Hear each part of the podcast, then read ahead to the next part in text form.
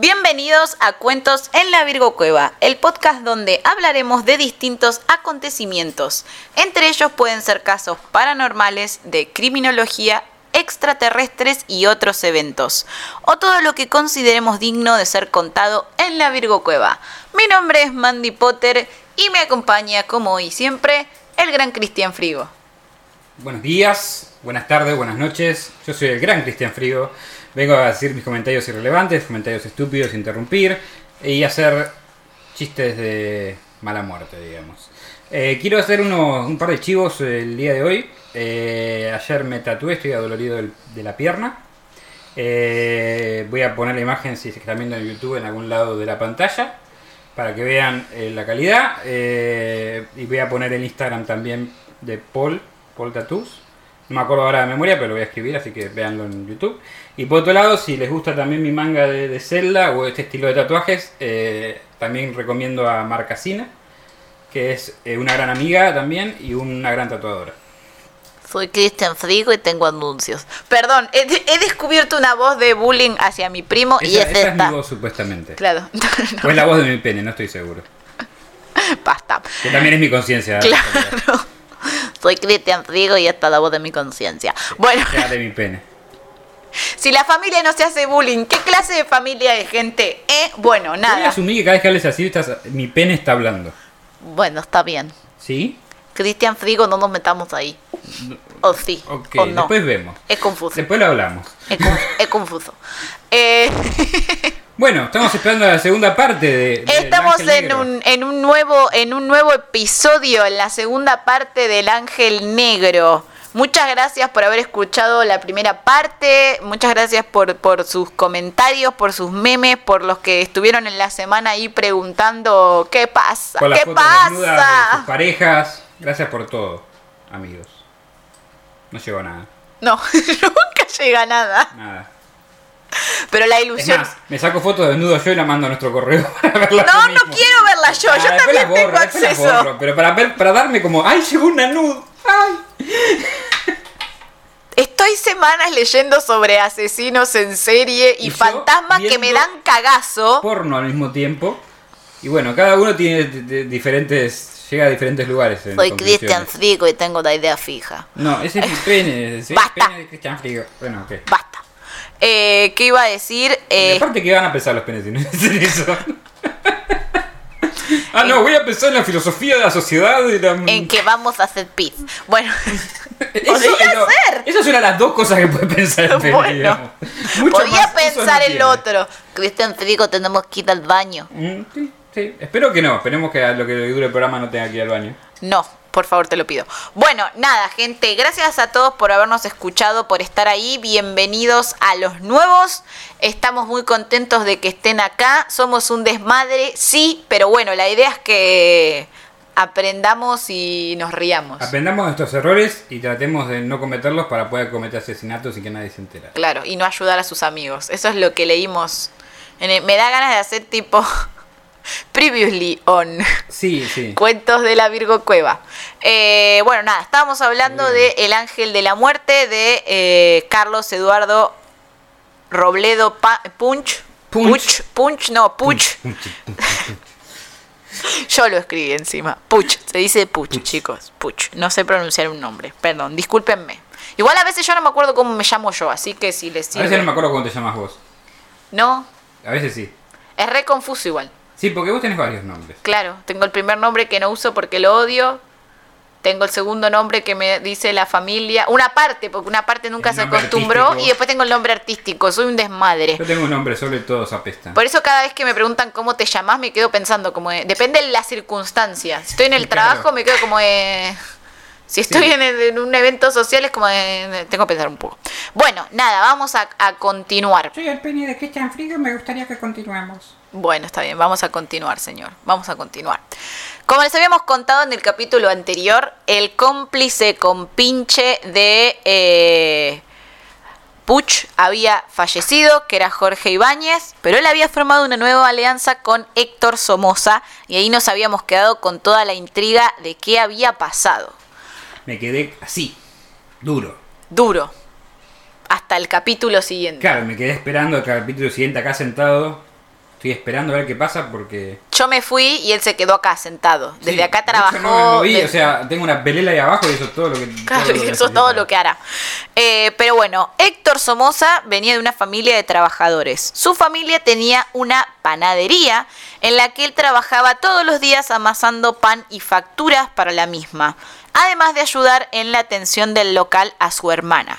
Vivía con su mamá, la pareja de su mamá, y con su hermana menor. Cansado de trabajar y vivir con lo que eh, con lo justo, le propuso a Robledo Puch unirse con él para tener una vida de lujos, tiempo libre y derroche. Se cansó, se cansó de amasar la masa. Tal cual. Ya que no le creía a Ibáñez y a Robledo Puch la coartada de que se rompían el alma trabajando en un taller mecánico y por eso tenían vehículos importados y ropa de las mejores marcas. Sí. ¿Dónde era ese taller mecánico? Llámenme, Volviendo, por favor. volviendo a, a lo de la panadería, me acuerdo que un amigo mío siempre me decía, si querés, eh, si querés ese canelón, no, si, si compras el canelón te doy la salsa blanca. No sé por qué tiene que ver, pero me acordé de, ese- de esa frase. No, si amasás el canelón te, te doy salsa blanca. ¿Por qué siempre tenés amigos turbios? Porque así son mis amigos turbios. No son to- no, son mis amigos en general. no, no son los turbios. No tengo amigos turbios, son todos turbios. Cristian Frigo. Cuando son todos turbios, son amigos. Cristian Frigo en Turbia Amigos. Tu, tu, Para tu. vos son turbios, para mí son normales. La nueva serie de Netflix. Eh, Turbia Amigos. No, siempre tenés igual amigo que dice, ay, eso no se jode. Y sí, hay cosas con las que no sé. Un límite, un límite te pido No, en la vida. Algún día. Bueno, está decidido que Somoza entra a la banda, está decidido. ¿Lo decidiste Entonces, vos? no, yo no lo decidí, ni había nacido yo.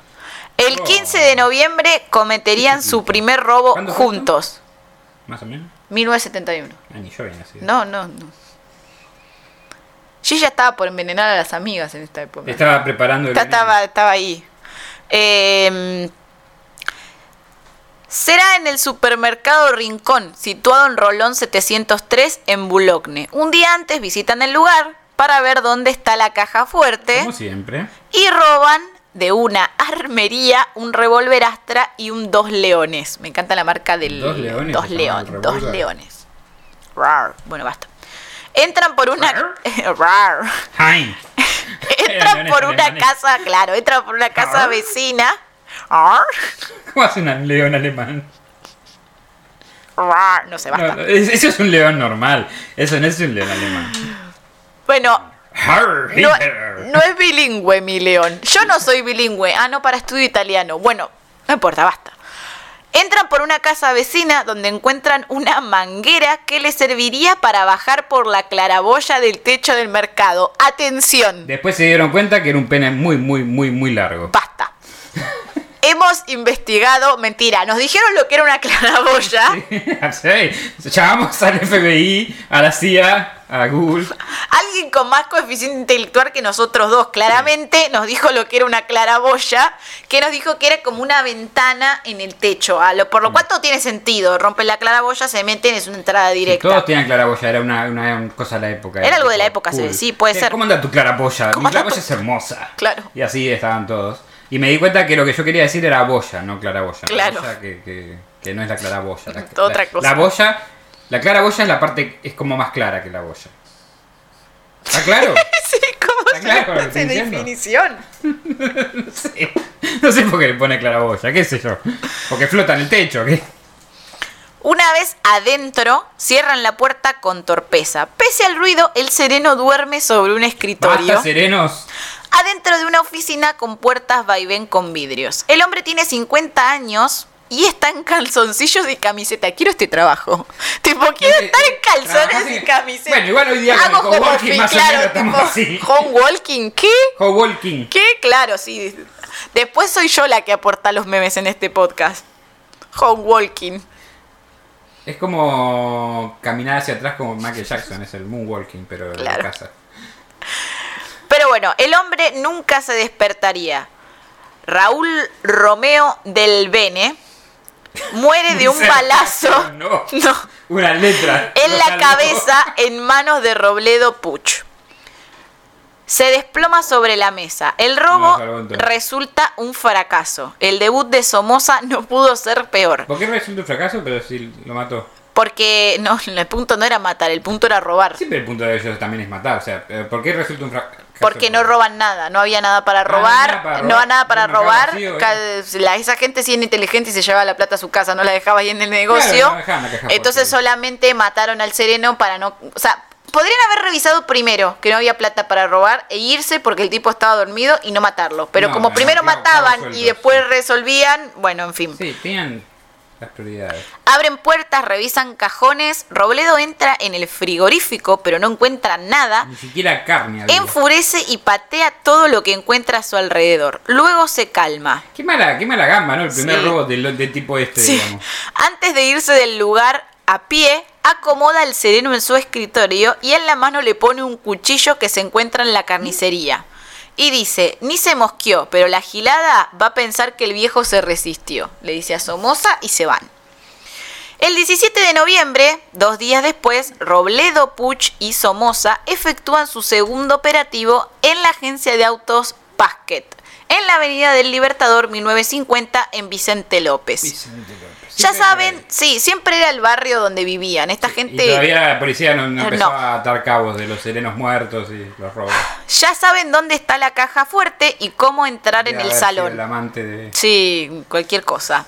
Estos datos los descubrieron a la tarde cuando se hicieron pasar por clientes interesados en comprar un Chevy 0 kilómetro. Hasta el momento todo sale como lo planearon. Se trepan a un gomero para entrar al negocio por los techos. Bajan colgados de una soga. Tipo de imposible son. Claro, No, de esta vez no de una manguera larga. Mientras se secan la cara con una campera, porque ese día llovía, escuchan que alguien tose. Es un ¿por qué? sereno ¿Que no estaba durmiendo o estaba durmiendo? que en ese momento camina y toma asiento. Está cansado. El hombre espera jubilarse pronto. Oh. Hasta ahora su trabajo no ha tenido sobresaltos, solo es cuestión de no dormirse. ¿Sabes cuántas películas tristes dice? Ay, sí, Falta es- un día para jubilarme. Este caso me dio un re lástima. Al menos de no ser descubierto cuando se duerme y estar atento. Juan Carlos Rosas sabe que otros serenos como él han muerto asesinados por la espalda era hora que estuvieran... claro, o mientras dormía. Lo leyó en los diarios, lo vio en el noticiero, sabe que esos casos quedaron impunes. Lo que no sabe es que esa madrugada, mientras tose y cree que está solo como siempre, su vida está en riesgo. Mm. Y lo que no sabe es que en breve va a ser uno de esos tantos casos que queda impune. No. Porque Robledo Puch no le dio tiempo a nada, ni de entender que ese era el último momento de su vida, y le dio dos balazos en la cabeza y lo mató. El tipo no tenía remordimiento de absolutamente ningún tipo. Robledo y Somoza suben al primer piso. En la caja fuerte solo hay Capitán Garfio. 90 mil pesos. Demasiado poco. Es hora de irse. Cuando salen por el estaciona- estacionamiento encuentran un Chevy color champaña con la llave puesta. Escapan dejando el portón abierto de pan en pan. Robledo abandona el auto en la puerta de un colegio religioso y atención a esto, lo deja, se baja, se hace la señal de la cruz y se va a Ah, pata. e- Eso es muy Porque siempre religioso. Sí, menos mal. No matarás, no, no, los, los mandamientos no, Sí, no se o sea, esa parte no se entendió. Eh, no, ¿No qué? No Hein, le decía. A los días del último crimen y asalto, el 25 de noviembre, la pareja comete su robo más exitoso en la agencia Dodge, Dodge, ¿cómo se dice la Dodge. del auto? Dodge, de Puig Martí, Dolce gusto, dice. en Santa Fe al 999 de Acasuso. Robledo conoce el lugar porque allí compró con su madre Ah, el ok, Dodge El GTX. que hizo verga contra... Sí, los dos amigos entran en el local después de saltar un tapial de una casa lindera. Cuando caminan con eh, sigilo por el taller de la planta baja, El ven a un sereno. que viene hacia ellos. Uy, Dios mío. Pero el hombre, que se llama Bienvenido Serapio Ferrini, pobre, No, no, no, se llama Bienvenido. no los ve. Pará, ¿se llama Bienvenido? Se llama Bienvenido, ¿Le se llamaba Bienvenido, sí? Bienvenido, Tipo sí. decía, bienvenido, bienvenido. Bienvenido, bienvenido. Oh, Dios mío. ¿Te imaginas un portal cuando te registras que te dice bienvenida, Mandy Potter? Bienvenido, Bienvenido, bienvenido. bienvenido. Eh, Eh, ¿Dejá bien un nombre eso? Sí, este también me dio Todos lástima, porque el sereno... me dan lástima. El sereno, pero culpa. este puntualmente, el sereno es nuevo. O sea, el día anterior se había jubilado el sereno que trabajaba Ese es el único siempre que ahí. zafó de la ola de Claro, tipo, y este chabón estaba en su primer día y no conocía bien todavía el lugar, entonces no tuvo tiempo de esconderse ni de nada, porque no llegó a ver, o sea, él solo escuchó el ruido y salió a ver. Igual el terreno. El, el, el, ¿El tereno? El tereno, el tereno es como el tereno. Están invertidos los roles hoy, ¿eh? El sereno- el El terreno. sereno eh, lo que tiene que hacer en realidad es proteger el lugar, ¿no? Claro, sí, es como un Es vigilancia. un vigilancia, pero no, aparentemente no vigilan, no, están pudiendo. No, no es eso. No esperan que parezca un tipo de la nada y te pegue tres, dos tiros. Era una época donde no, creo que no había tanta inseguridad como ahora. Ah, claro, porque ahora esperás, ya cuando salís, asumís que te pueden pegar un tiro. Claro, o sea, hoy por hoy salís Sí. y asumís que podés no O sea, volver a antes tu casa. en un trabajo donde podían pegar un tiro, pero era poco probable. Sí, o no había tanto, el, el, el chorro no mataba tanto, simplemente entraba, robaba y se iba. Eran Entonces rastreros, más era, o menos. claro, entonces es como, bueno, tenés un sereno, porque si ven a una persona, por ahí no se animan a sereno, No entrar. hacer nada al respecto. Dice, bueno, robamos, estamos Claro, todos estamos tranquilos todos bien. acá. Em, Sabes que no es la verdadera definición. de Bueno, sereno, ¿no? lo encierran en una oficina donde finalmente lo ejecutan con dos Sí, tiros en la tardaron- cabeza. que tardaron tanto, Sí. el tiempo de encerrar una oficina. Es el robo que más tiempo le lleva. Después de cinco horas de trabajar con el soplete, agujerean la caja fuerte y roban 1.500.000 pesos. Un millón quinientos mil pesos. La razón titula Trágico asalto a una automotriz. Sí. O sea, nunca sospechan de nada No, esta no. gente. ¿Cómo- cómo- todavía me, me- me da mucha intriga cómo los agarraron, porque con este trabajo policíaco tan, Sí, tan eficiente, eficiente, de nuestro eh, país. Me, me preocupa. Luego de este operativo, la pareja decide tomarse un descanso, vuelven a juntarse el 3 de febrero de 1972 para lo que sería su último robo en una ferretería ubicada Ah, en la localidad de Tigre. No, este que vamos a... Este es el último. Este es el último. O El anterior acá- fue acá como el más exitoso. Acá la cagaron. Pasaron por una reja en forma de ventana y suben hasta el techo de chapas viejas y oxidadas de zinc. Se dejan caer por una claraboya de un metro cuadrado hasta el entrepiso. ¿Cómo estás, Clara? Vos ya no te están cagando. En ese momento- Ya sé por qué no existe. Sí, ya por eso no existe. Pero igual es verdad, son re. Son re inseguras. Son re inseguras. Sí, yo, eh, ahora que lo pienso, eh, mi, mi jefe tiene una cla- claraboya así en el baño. Y aparte es como en el baño, o sea, la gente, estás en el techo, puedes ver a la gente cagar desde esa Sí, claraboya. no, sea, yo no tendría una claraboya en el baño. De Pero todo tiene- tendría una. No sería en el baño. Bueno, no sé, yo no hice la casa, pero digo... No, obvio. Ese tipo creo que no se ve bien igual, pero igual. Sí, no, igual depende del. Eh, en ese momento cada uno agarra su arma y las linternas. Bajan por una escalera de hierro. Al ingresar escuchan pasos y se dan cuenta de que no están solos. Que no están durmiendo. esta El vez. sereno Manuel Acevedo, de 58 años, no pone resistencia y es ejecutado No. por Robledo de dos balazos en la cabeza. Con las mujeres les daba sereno, ¿sabes?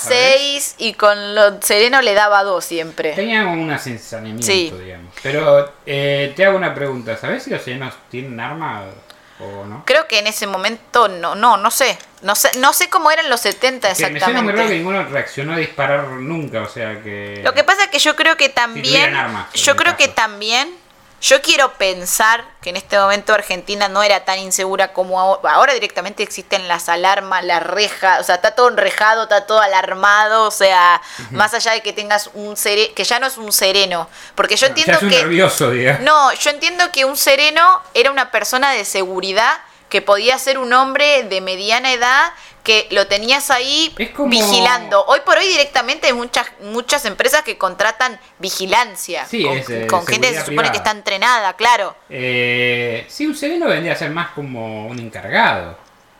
Capaz está... Como un cuidador. Un cuidador, sí. Bueno, detrás lo matan de dos tiros, chau. Detrás de un mostrador está la caja fuerte de hierro con dos puertas.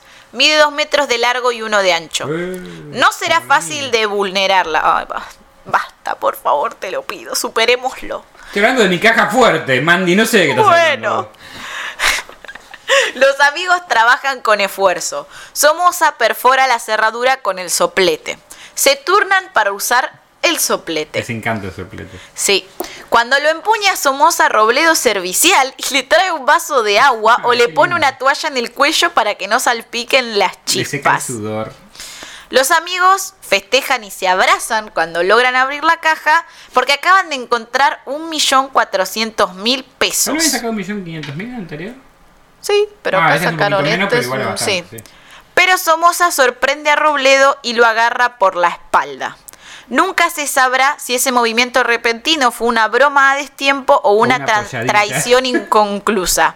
Pero Robledo acusa en defensa propia que lo golpeó y cuando quedó en el piso le pegó dos tiros.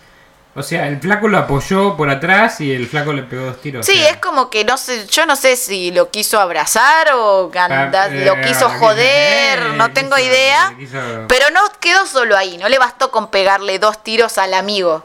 Agarró el soplete, agarró alcohol, le roció la cara, le roció las manos, agarró el soplete y lo calcinó. Para que no quedaran pruebas de quién era. Ah, claro, le quemó, lo quemó todo. Le Lo- quemó, las le quemó la cara, le quemó las, huella- las huellas dactilares, claro, exactamente. Y el pene, pues también se puede por eso. Hay huellas. Basta. Ah, pues en Soy. Cristian Frigo y no supero la adolescencia. Ese, ese, ese pene de Cristian Figo no supe yo nunca. Hay dos versiones sobre el arresto de Carlos Eduardo Robledo Puch. Hay fuentes que dicen que Somoza tenía el DNI de Robledo en el bolsillo y Robledo se olvidó y se echó a la fuga con ese pequeño detalle que después... ¿Cuál al- tendría el DNI? No, no lo sé.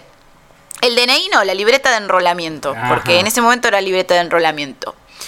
Hay fuentes que dicen que al momento de informarle la muerte de Somoza a su madre, le preguntaron con quién se juntaba y con quién había estado la noche anterior. Y ahí la madre les dijo que había estado con Carlos Puch eh, y que eran amigos y que siempre salían de noche y que andaban juntos. Entonces ahí lo tomaron como sospechoso madres, finalmente. y lo fueron a buscar. Eh, durante los interrogatorios, Puch nunca declaró nada. O sea, el chabón no decía nada cara, de, ojos, de piedra, rubio de ojos claros, no tengo nada para decir. Me ven la carita, yo no puedo hacer nada Claro. Hein. Eh, em, hay fuentes que aseguran que habló porque amenazaron con terminar con la vida de sus padres y porque en su ¿Qué era- ¿Qué tipo ropa... de gobierno era que estaban en esa época? ¿Tenés idea? Eh, no sé si estaba todavía Lanusse o ya había vuelto Perón. Pero era estaba por ahí. Eh, y lo otro, que esto no es un dato menor, Puch ese día se fue a la casa y no es que se bañó, se bañó y se cambió la ropa. Se dejó la misma ropa y tenía pólvora en la ropa y en las manos y además tenía unos rastros de tiste que deja el soplete. Tenía en el pelo y en la ropa. Entonces, aunque él negaba todo y decía que era un error, Había pruebas en su había contra. pruebas en su contra de las muy leves de las que se podían llegar a agarrar. Hay otra, otras fuentes que dicen que lo torturaron con una picana hasta que confesó los robos y tres de los crímenes. Después reconoció siete. Ah. Después declaró que se turnaban para matar y que él solo había matado dos y que Ibáñez y Somoza habían matado al resto. Durante un tiempo la prensa lo difundió, fue un caso que paralizó al país, lo llamaron siniestro, siniestro personaje, despiadado asesino, chacal, fiera humana, asesino pelirrojo, niño muerte, ignominioso puch, qué difícil ese. Muñeco maldito, carita de ángel, monstruo perverso, gato rojo, tuerca malvado, el maleante del pelo ensortijado, porque tenía bucles, bucles bien rulitos. Eh, El asesino más deseado de, de- de los últimos Sí. 10 años. Robledo Puch se prestó para todas las recreaciones de los hechos, o sea, lo volvieron a llevar a los lugares Sí. y volvieron como a recrear cómo... Sí, aparte, te- ¿viste la manera que lo agarraron por lo que me contabas lo de la pólvora y todo eso? Te das cuenta que en realidad no era un buen ladrón tampoco, no era No. muy inteligente, nada más era muy inepta la policía. O sea, no creo que haya cubierto. Yo sea, creo que nunca se Para él preocupó. cubrir sus pasos era matar a todos los que estaban en el camino, no realmente cubrir sus pasos, o sea, fijarse en todos los detalles. O sea, yo no creo que haya usado ni guantes ni nada de eso, yo creo que iba así. No, es que la policía. ¡Ay, saló! Perdón. Es que la policía realmente era muy Gracias. negligente porque creo que pudiera haberse. Lo, lo hubiesen podido atrapar ya cuando estaba trabajando con Ibáñez, a él e Ibáñez. Voy, voy recordando, yo me acuerdo que una vez me dijiste que los pararon por robar una moto y Sí. estuvo en la cárcel. Cuando vos te ingresan en la cárcel te toman las huellas dactilares. Es estándar. Pero había entrado con otro, con otra Con o- identidad. Ah, había entrado con otra identidad. Tenía otra identidad. Acordate que ellos tenían libretas de enrolamiento robadas. Entonces ahí Entonces estaban buscando Estaban Igual no creo buscando otra están buscando a la persona. otra persona igual tampoco. a Palacios, eh, bueno, él Pero al final él terminó tipo eh, de estos que vos decís que, que- que nombró. ¿Son solamente lo de los robos o también las prostitutas y la, la modelo? No, no, él primero se hizo cargo de tres de los homicidios, después se hizo cargo de siete, Después se volvió para atrás. después se volvió para atrás, después se hizo cargo solo de los robos eh, y, al, y después... se eh, postuló para presidente. no, confesó que sí, que había robado, pero que nunca había matado a nadie. Al último confesó que no- después de confesar tres veces que mató a siete Ah, también en un momento dijo que él había matado solo a dos y que el resto los habían matado los, sus otros dos compinches que ya estaban fallecidos, de lo cual no hay prueba porque esa gente está muerte, está, se muerta. todos. A Palacios, el periodista que lo entrevistó, le dijo que en ahora él está en este momento en la cárcel de Sierra Chica, O sea, cuando salga nos va a matar a nosotros. probablemente. Bien, Eh, bien por elegir este tema. Que quería confesar que en primer lugar quien mató a Somoza fue el hermano de Jorge Ibáñez, que había empezado a delinquir después de la muerte de su hermano y que se lo había contado él mismo. ¿Te acordás O sea, que, que Jorge... que- ¿Quién dijo? Él dijo Sí, que él no fue. no, que fue el hermano... O sea, eran tres en ese robo. En teoría. No, él dice que él no estuvo en ese robo, Ay, qué lindo. Que él ese día estaba con la mamá. Pero sabemos que sí estaba porque le encantan los sopletes. Sí. Y tenía rastros en la ¿Qué? ropa y en las manos, Soplete, o sea... como ya acordamos, era soplar en las bolas de otra persona. Basta. Necesitaba una... eh, le, cuando le preguntan, le pregunta si era inocente, ¿por Obvio, qué reconstruiste los crímenes? Porque eso, acordate que él, cuando asumió la responsabilidad, fue a todos los lugares, Y hicieron la reconstrucción... no. Claro, hicieron la reconstrucción de los hechos, Sí. donde él actuó como sí mismo y donde le indicó Sí. a los policías cómo habían actuado las demás personas. Entonces el periodista le pregunta, si eras inocente, ¿por qué reconstruiste los crímenes hasta el más mínimo detalle?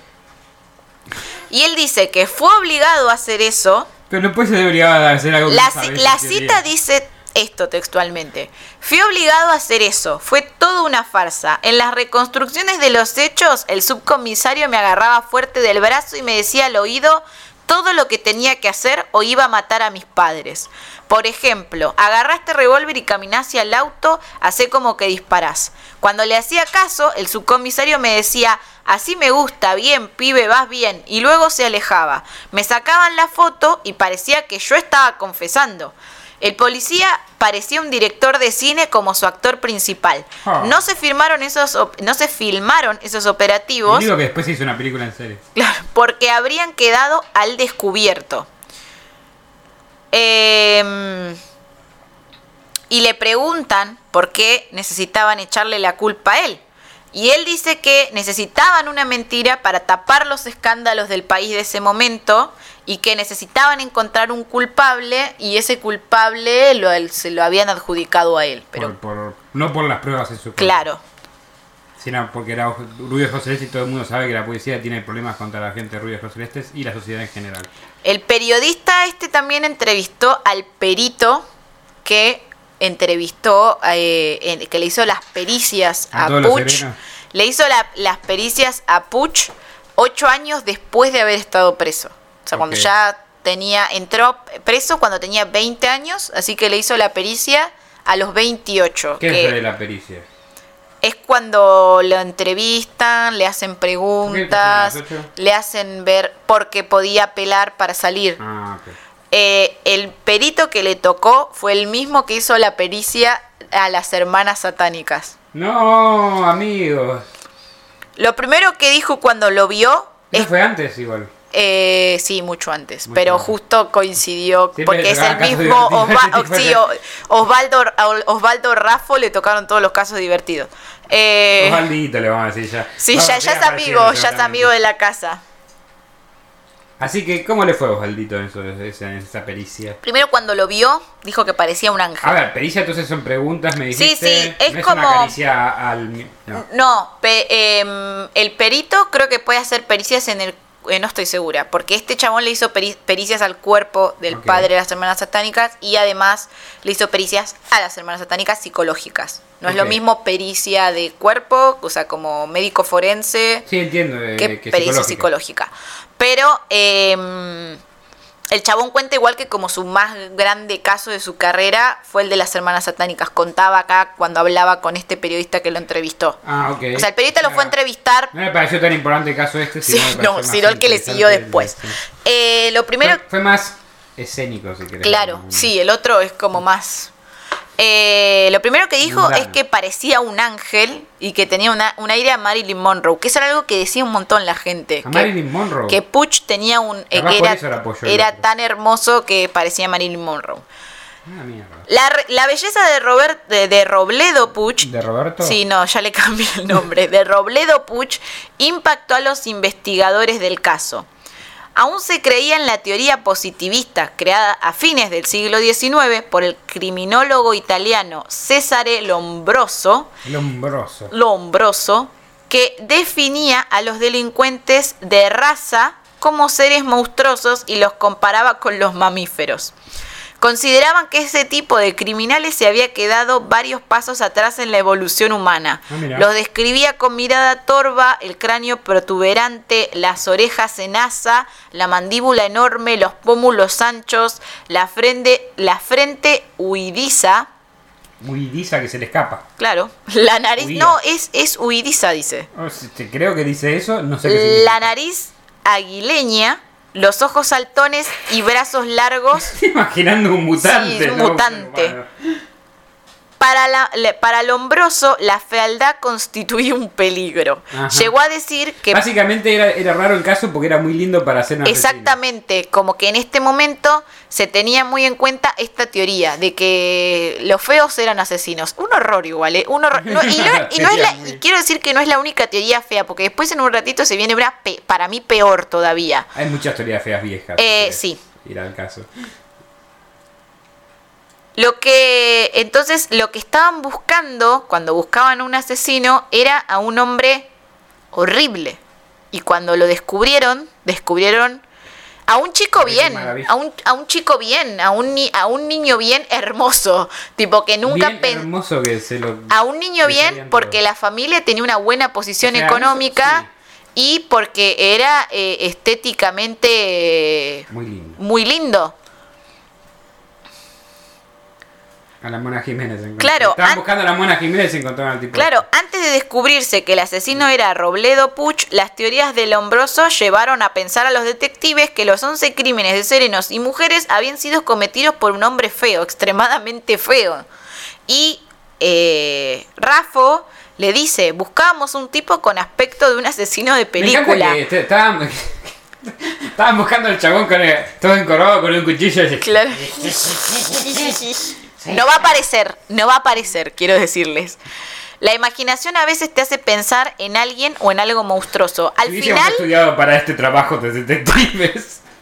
al final nos encontramos con un niño bello con carita de ángel, pero por dentro era el diablo.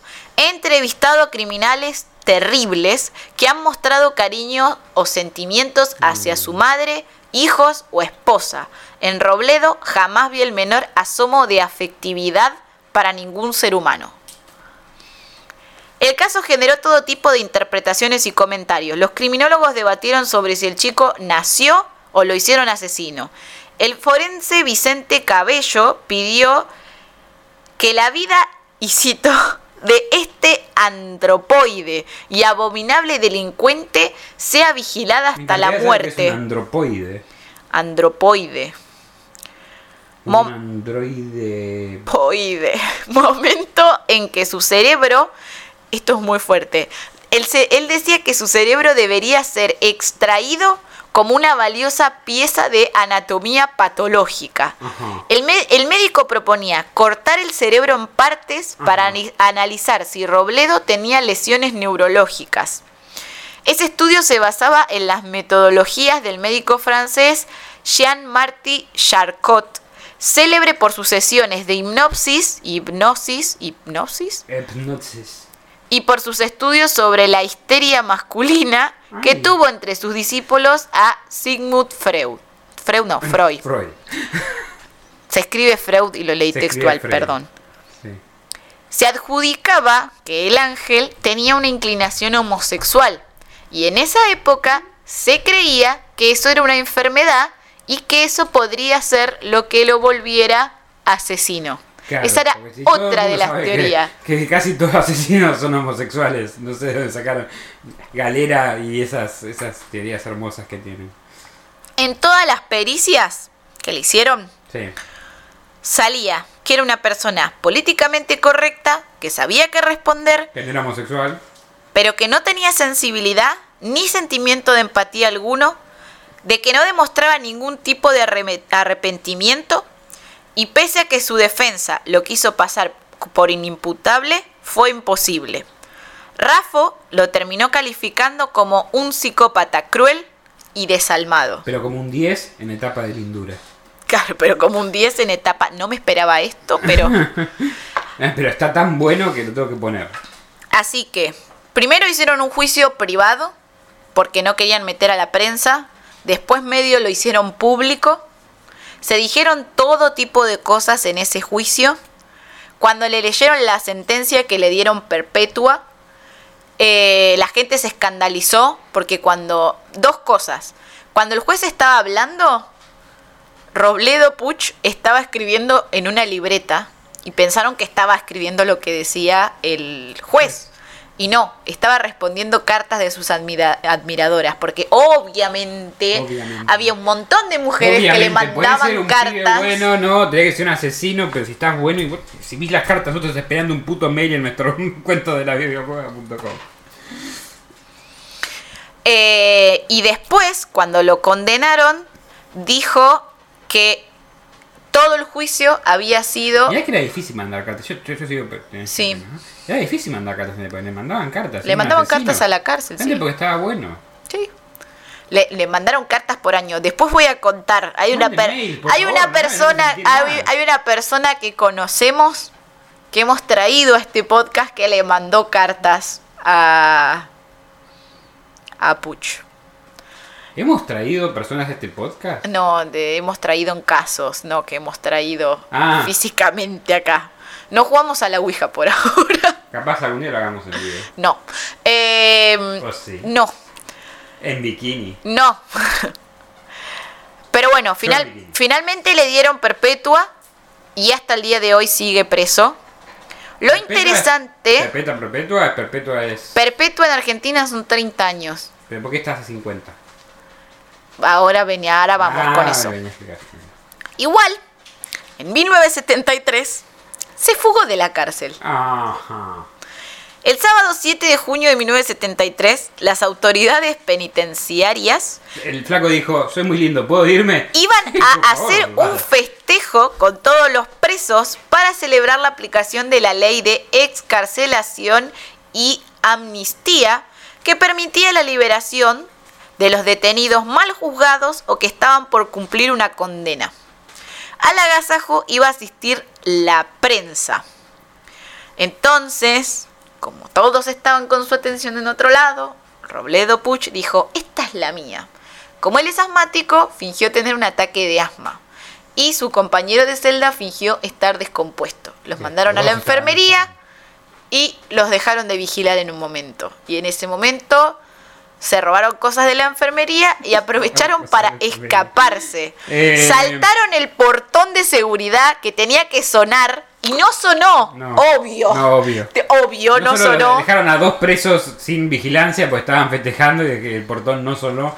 ¿Saltaron un portón? Saltaron, o sea que, era una verga, ¿no? En, en portones. No, lo que siempre decían era que Robledo era muy, muy ágil. Y que lo que le más le llamaba la atención cuando hicieron las reconstrucciones de los hechos, cuando él mostraba cómo entraba, que entraba por los techos y la claraboya. Era como tenía parkour. Eh, claro, el tema de ser era muy ágil porque era muy chiquito de cuerpo. Entonces eso le daba mucha agilidad eh, y al ser liviano es como que se podía meter por cualquier lugar estrecho, o sea, y era muy ágil también el chabón. O sea, es como que tenía todo a su favor. Era flaquito, era liviano, era chiquito, o sea...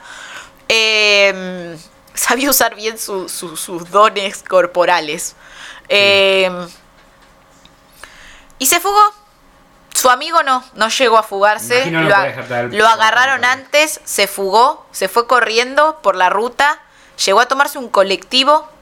Cuando se subió ¿El al colectivo, él? no, él, al amigo lo agarraron amigo antes de que antes. se termine de fugar. Él saltó, cayó arriba de una zanja que amortiguó el salto, se fue corriendo, se subió Eso un que hayan colectivo. puesto la zanja Sí, atrás sí. del portón para amortiguar los saltos de la gente. Se escapa. subió un colectivo llorando y le dijo al colectivero que le habían robado. Entonces Ah. el colectivero se apiadó su alma y lo dejó viajar. hermoso, ¿Cómo va a estar mintiendo? Claro, tipo. Eh, llegó a la terminal. En la terminal le dijo a alguien quién era. Y esa persona, como también era delincuente, ¿Cómo se no Se- tengo se idea. entre o lo- no sé. Se huelen. Se huelen. Entonces se, y se mueve la, es la como, cola, ¿viste? claro, es co- como los perros. sí, somos. Sí, Eh, sí, podemos hablar. este, se apiadó de él, como que le dio lástima, entonces le pagó un boleto, No. tipo, hasta acá. lle- Llegó hasta Vicente López, de Llegó nuevo. Hasta, hasta su barrio. Encima se fue al barrio. Se fue a su barrio, tipo, paseó por su barrio un par de días. Una pizza. Lo recibieron en la casa de un amigo convicto que tenía, donde le dieron como refugio y le dieron de comer y qué sé yo. Esa gente se metió en problemas, imagino. Porque No, esa gente es lo que él lo que él cuenta es que esa gente le dio refugio, le dio comida, lo dejó estar un par de días ahí y cuando vino la hermana del padre de familia, como que se ve que le dijo como, "Che, no puedes tener este chabón acá." No, Entonces ahí dijeron. "Bueno, che, andate." Y ahí como que se tuvo que ir.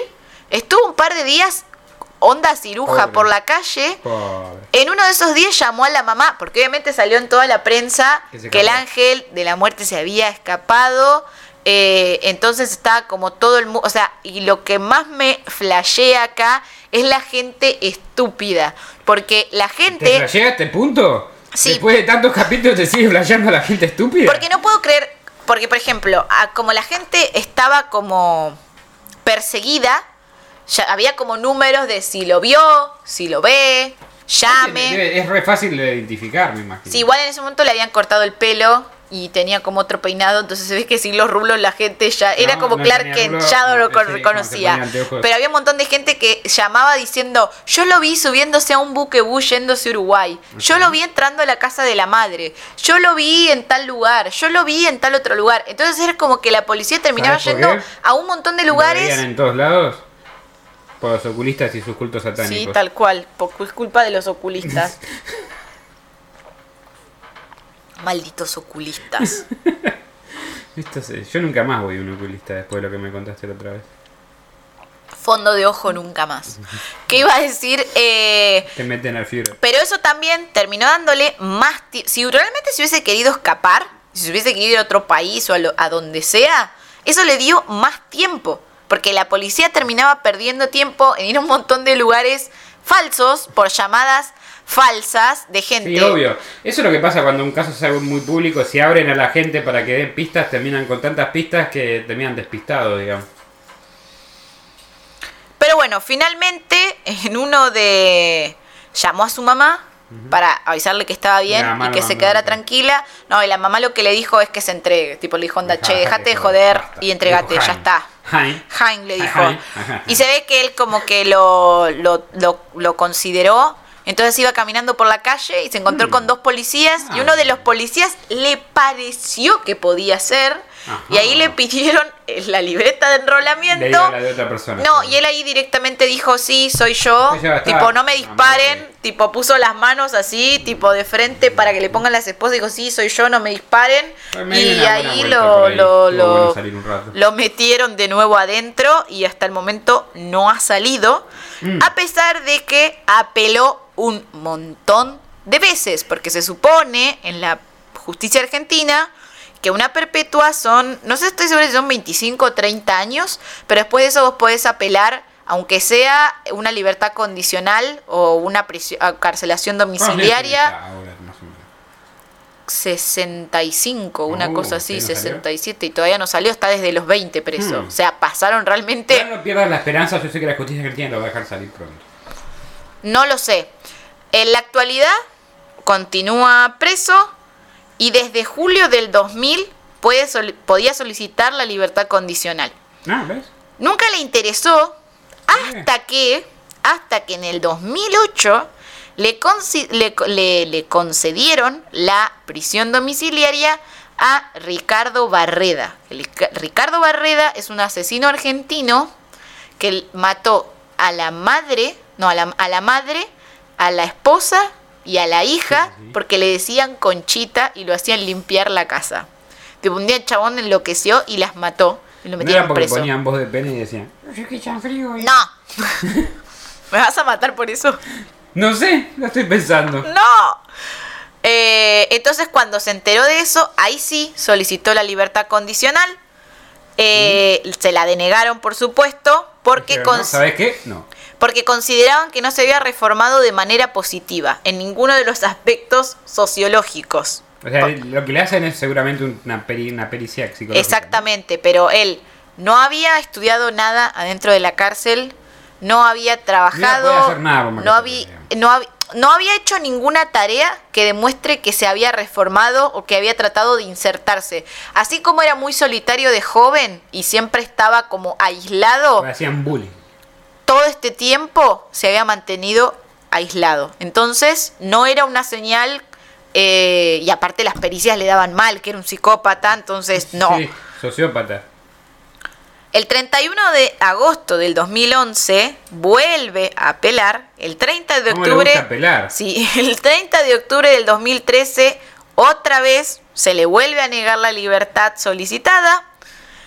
Y en noviembre del 2013 pidió que revieran la, se- la sentencia o que lo ejecutaran con una inyección letal. A Que pesar, claro, a pesar de que acá está prohibido. Sí. El pedido no prosperó y falló denegando tal beneficio, o sea, el beneficio de que le inyectaran sí, algo. El 27 de marzo del 2015 eh, volvieron a rechazar otra vez la libertad, le, le rechazaron la libertad condicional. Que, eh, y también a- al año siguiente, o sea, en marzo del Todo el 2015, tiempo estaba. en marzo de 2016, porque cuando le preguntaron qué haría si saliese en libertad, Puch amenazó con matar a la entonces presidenta Cristina Fernández de Kirchner. O sea, por favor, ¿quién? Si querés salir en libertad. ¿Quién está asesorando a no esta persona? eso, muchacho. Usted no era muy inteligente. Así que al momento lleva 49 años preso. Está bien. Raro que no lo dejaron salir por el COVID. No. Era viejo, viste, era de factor de. Lo que decía el periodista Palacios es que eh, con gente que él había hablado de la Corte Suprema, es que nunca lo iban a dejar salir. Que nunca lo van a dejar salir porque... eh, Al peligro. porque todas las pericias dan mal como que es un psicó- que es un psicópata eh, que es un psicópata que nació psicópata o sea no no hubo un Nada trauma nada en su vida No fue la madre diciendo hi, hi, hi. no no fue el padre o sea no no lo único que se El bullying. Claro, como que algunos peritos dicen que bueno, entre el bullying que le hacían en el barrio y entre el que el padre tan, no tan atractivo. no, y entre que el padre no era muy afectivo, que el padre no era muy afectivo. Sí, por eso yo tendría que matar gente. Bueno, bueno. Eh, y que no era muy presente, podría ser en, en conjunto un motivo, pero que igual no es un motivo muy No me pesado. parece un motivo muy o sea, pesado. entre el bullying y lo del padre, para Yo que, sufrí las dos. para que, para que sea así. Pero eh, nada, hay gente que cree que esta persona es inocente. Ah, sí, la- la- las admiradoras. aunque usted no lo crea. Es más, en un momento también se barajó, que esto me pareció interesante, se barajó la hipótesis de que eh, el tipo e- era asesino porque estaba influenciado por las ideas de Charles Manson. Porque lo de Manson había pasado un poco antes.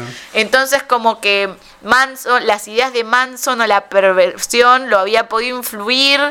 em, ¿Dijo algo al respecto? no, en realidad tenían cosas en común.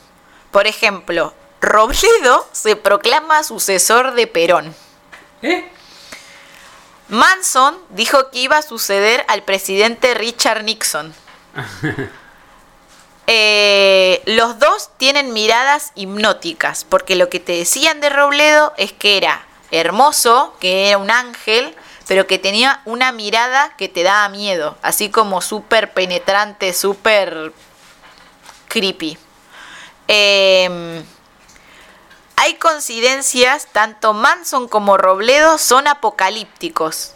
Citan pasajes de la Biblia de memoria, admiran a Nietzsche, se creen profetas. Espera, espera, espera. Para ese librito. Ya a mí me gusta Nietzsche. Sí, no, te decía un montón de gente, eso no te vuelve. Pero por otro lado. a ver, Pero son las cosas que la tenían en sí. Nietzsche es uno de los mayores. con- o sea, que va en No, no, no, no. A lo que voy es que Manson citaba pasajes de la Biblia de memoria. una muy buena banda. Robledo muy también. Manson eh, admiraba a Nietzsche, Robledo también. Manson consideraba que las, mujer- el que las mujeres eran inferiores a los hombres. Sí. Manson también.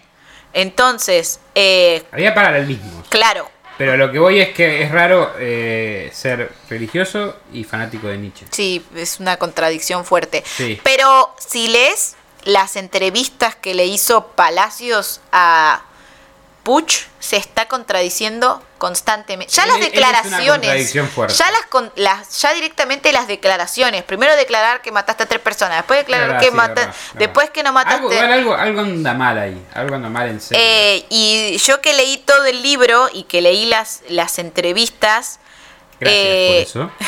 de nada, Gracias por ahorrarme hacer algo. en un momento él dice que quiere vender su historia a Hollywood Ah, y que quiere que su película la dirija o Spielberg Bueno, o no Tarantino. No, no, estaban ocupados. Y le pide al periodista que los busque y que les acerque el proyecto. Está bien, sí. Y que él quería quedar, o sea, él lo que quería vender en su historia, porque es como él se ve, él no se ve como el asesino de 11 personas No. y el ladrón, él se ve como el perejil que lo culparon de todos esos homicidios y que en ¿Vos decís que él se realidad, lo cree realmente? No.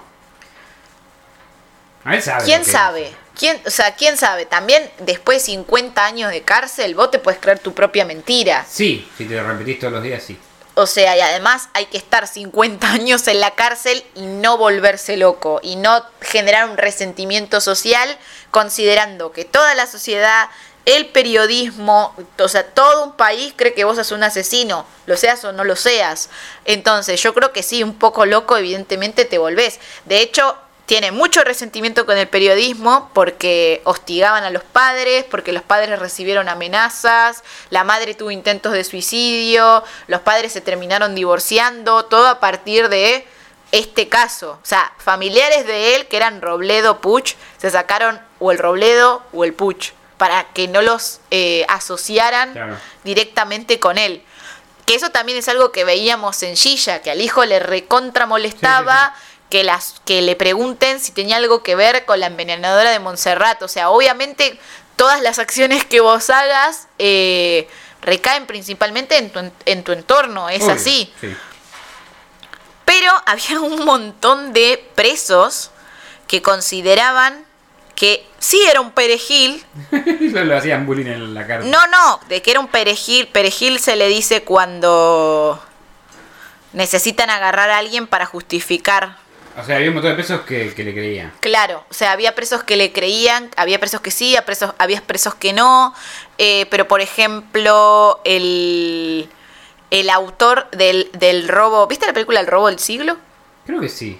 Bueno, ese robo fue real. Fue un robo que Ah, hicieron sí, en, sí, sí, en sí, San Isidro la al la que banco. hacen el túnel para llegar al banco. Exactamente. Franchella. Eh, ¿Era Franchella y Diego Peretti? Diego Sí. Peretti estaba. Bueno, Ah, yo no la vi, más, yo no la vi, pero conozco el caso que hicieron el túnel para robar el banco y efectivamente lo robaron. Sí. Y por ejemplo, este periodista entrevistó a, a ese criminal y le decía que él creía que simplemente había robado y ya, que no había hecho los asesinatos y que posta lo habían agarrado de perejil y pobre tipo había estado toda su vida preso por algo que no había hecho. Eh, y no solo eso, Shisha también lo creía. No podía esperar. No podía. Gilla, Gilla dijo, no, Es más, Es trató, trató de visitarlo. No, Trató de quería- visitarlo. quería voltearse al... Trató de visitarlo y él le rechazó la, vis- la visita. Yo y me la, junto con asesinos. la- sí, dijo eso. Dijo que él no se juntaba con asesinos y ella declaró esto y cito. Era, a tomar té. era hermoso ese chico. Siempre dijo que era inocente.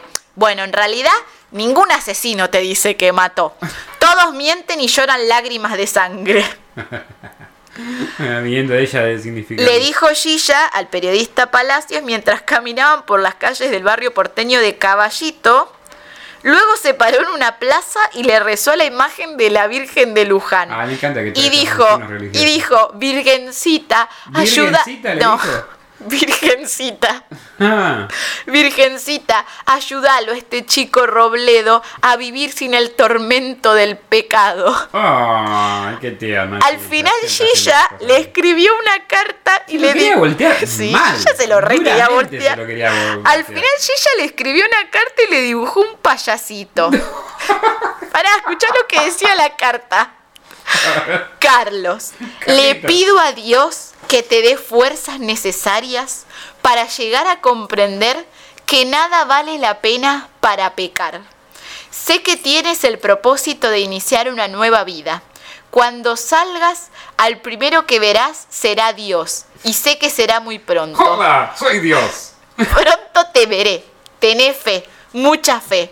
Hasta pronto, Gilla. Te adjunto una foto de mis tetas. Claro. Gracias. Chao, Toma chao. mi pack, tipo.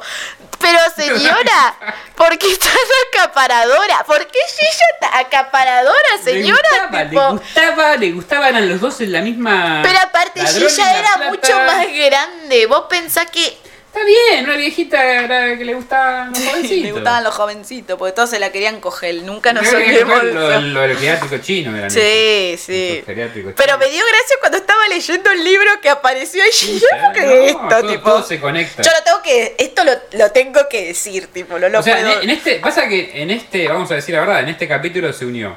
Lo de Gilla, las hermanas satánicas aparecieron. Sí. Este. Faltó, algo de- faltó algo de Emily Rose nada más. ahí, Sí, faltó de, y de- de está- Ana- y-. Eh, acá es donde Mitchell. podemos poner el coso de corcho con todos los hilos, tipo. Sí, eso tiene que ver con y esto y- enganchar como. Sí, eh, es todo culpa del último gobierno.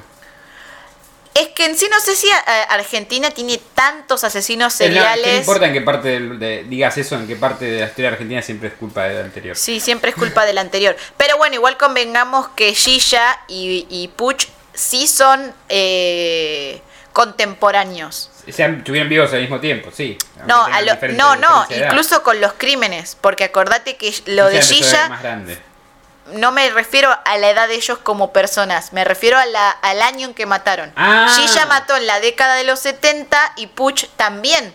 Entonces Ah. ella ya era la envenenadora de Montserrat cuando... Ya tenía Claro, ya, ya tenía, o sea, ella Era el también... ángel de la muerte. Y, a- y acordate que ella, al igual que Puch, negaba todo. Ella Sí, jamás sí. admitió hecho, que había matado a sus amigas. que hizo la carta esa hermosa. Sí, cierto, que hizo la carta esa. Entonces, ¿Sabes? es un derrame. ¿Para que te escribo una esto? carta larguísima, señora. Muérase o sobreviva, pero no escriba tanto. No, y escribió y sobrevivió. Pero bueno, nada, eh, en conclusión, es eso. No tuvo una infancia traumática, no tuvo un golpe en la cabeza, no fue pobre, no justificaste no, estás. tuvo ningún suceso traumante en su vida. Igual para eh, mí algo andaba mal por ahí. ¿qué querés que te y se identifica como el sucesor de Perón. Sí, eh, ya eso. Quería igual, ser- Igual eso es un problema de la, pol- la política argentina de hace un montón de tiempo, digamos. Sí, Todos está bien. Pero a ver, a lo que voy es, Si quieres ganar una elección en Argentina. se, se, se- eh, lo de Perón. Lo de la película con Tarantino y Spielberg. Tuvo una película. Tuvo no una peli- no, No igual- Tarantino y Spielberg. Tuvo una película con la que en el libro decía que, y en varias fuentes, que estaba completamente en desacuerdo. Y que... Porque la película parecía, mostraba los hechos, digamos. no Exactamente, el bueno. exactamente. Entonces, quería la película donde él quiere bueno. una película donde a él se lo reivindique como que él no hizo eso, no cometió esos asesinatos. Ah, basta, señor. Incluso la, la madre se murió pensando que él solo había robado y dio entrevista. A la madre la llevaron madre presa. La madre, a la madre la llevaron presa. La llevaron presa porque el auto que él compró Ah. con la plata que había robado estaba a nombre de la madre. Entonces la madre cayó como cómplice. Y la madre tuvo que declarar. Y como declaró que alemán. que- Hey, hey, hey, hey. que ella nunca sería parte de nada de eso y de que lo hizo, lo del auto, porque él la había extorsionado para que se quede en su casa, se dieron cuenta que solo era una madre desesperada por estar cerca de su hijo y la liberaron, Sí. pero consideraron que realmente era cómplice de él y el padre siempre le creyó a la justicia. O sea, el padre se murió estricto, pensando que el hijo era un asesino y que había deshonrado eh, la casta de héroes de la que venían, porque acordate que tenía toda esa familia militar y que eran familiares de Güe, descendientes de Bueno, Güemes y la mar en coche. Héroes es como Entonces es como, bueno, una palabra. eh, pero Depende- sí, pero, de qué lado la historia esté, digamos. pero sí. Así que esta es la historia del, del ángel de, de, de la Argentina, ángel negro. del ángel negro. Interesante, interesante. uno de los asesinos más eh, más grandes o más famosos de Argentina. Creo que es uno que Sí. tiene más número de víctimas hasta el momento. Sí, andamos muy por detrás de otros países en asesinos de ese estilo. Pero Menos sí. mal. Qué suerte igual, ¿eh? De ese estilo, de ese estilo. Claro, bueno, sí. Pasa que no puedes empezar a contar a todos los ladrones que matan en la calle porque sí, eh, por Y robar bueno, un sí. celular, ¿viste? Si no, estamos en el horno. Pero muy interesante la historia, muy, muy, muy divertida, llena de giros y traiciones. Giros inesperados, Y, sí. serenos muertos. Sí. Eso también lo, apora- lo apodaban como el como el como el asesino de serenos, que ah, un detalle, cuando se escapó, se metió en un galpón abandonado. Sí, mató un sereno. No, y el sereno del galpón lo echó. Tipo, fue como una ironía que un sereno lo eche, no lo re- el sereno no lo reconoció Sí, y sí. como él no estaba armado ni nada, se, se fue. Menos mal. Que también es eso, te das cuenta de que realmente no es que era una persona valiente, porque si no, estaba tenía- tenía un armada arma, tenía un arma y no la persona no estaba de espalda o dormida, Sí. no se bancaba un enfrentamiento de frente a No frente. nada. No, bueno, igual eh, igual a mí me gana con un arma, todas formas. Sí, cualquier persona. Pero bueno, vean la película, la película está buena. ganas. La película está buena, es una buena adaptación. Me gusta la con- ¿Sabes que no escena vi? Todavía, tengo que ver. cuando se traga la cuchara. Se tragó una cuchara en la cárcel. ¿Ah, sí? Sí, ¿Una cuchara? sí, como para hacer la O sea, cuando contra. dijiste en la cárcel pensé otra cosa, pero... no, no, estaba en la cuchara. cárcel y se comió ¿Para una cuchara. ¿Para, que, ¿Para morir o...? Para morir, para romper las pelotas, o sea, Ah, se comió una, pu- Eh, comió- pedo, me como una cuchara. comió una cuchara, tipo, lo tuvieron que, operar. No, tipo. la peli, no la vi. Está, está buena la peli, está buena.